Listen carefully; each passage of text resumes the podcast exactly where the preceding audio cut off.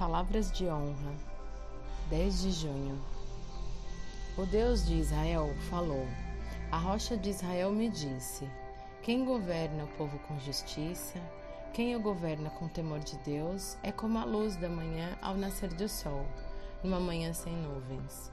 É como a claridade depois da chuva que faz crescer as plantas da terra. Segundo Samuel 23, 3 a 4. Davi se tornou o maior rei de todos os tempos de Israel. Na força do Senhor, Davi derrotou os Jebuseus e conquistou Jerusalém.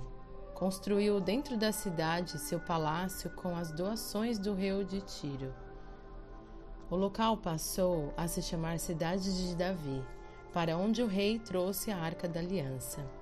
Davi também teve pecados e erros, cometeu adultério e, indiretamente, assassinou um homem, mandando-o para a morte na batalha. Passou por muitos problemas familiares com suas esposas e filhos, mas foi perdoado por Deus ao orar arrependido a ele. Davi também compôs seus salmos de louvor a Deus. Davi fez muito, como fizeram Moisés e Josué mas não fez tudo. A história de Deus não é feita por um só homem. Deus é Deus de todos e nunca poderemos fazer tudo sozinhos. Precisamos um dos outros.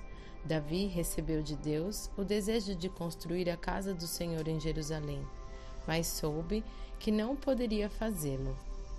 A sua dinastia, porém, aprovada por Deus por meio de seu filho Salomão, realizaria esse desejo.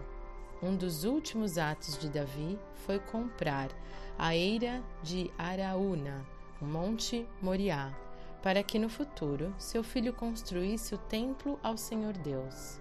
No fim da vida, Davi compôs um cântico ao Senhor que lhe responde com as palavras que lemos, revelando o prazer que tinha nesse filho amado.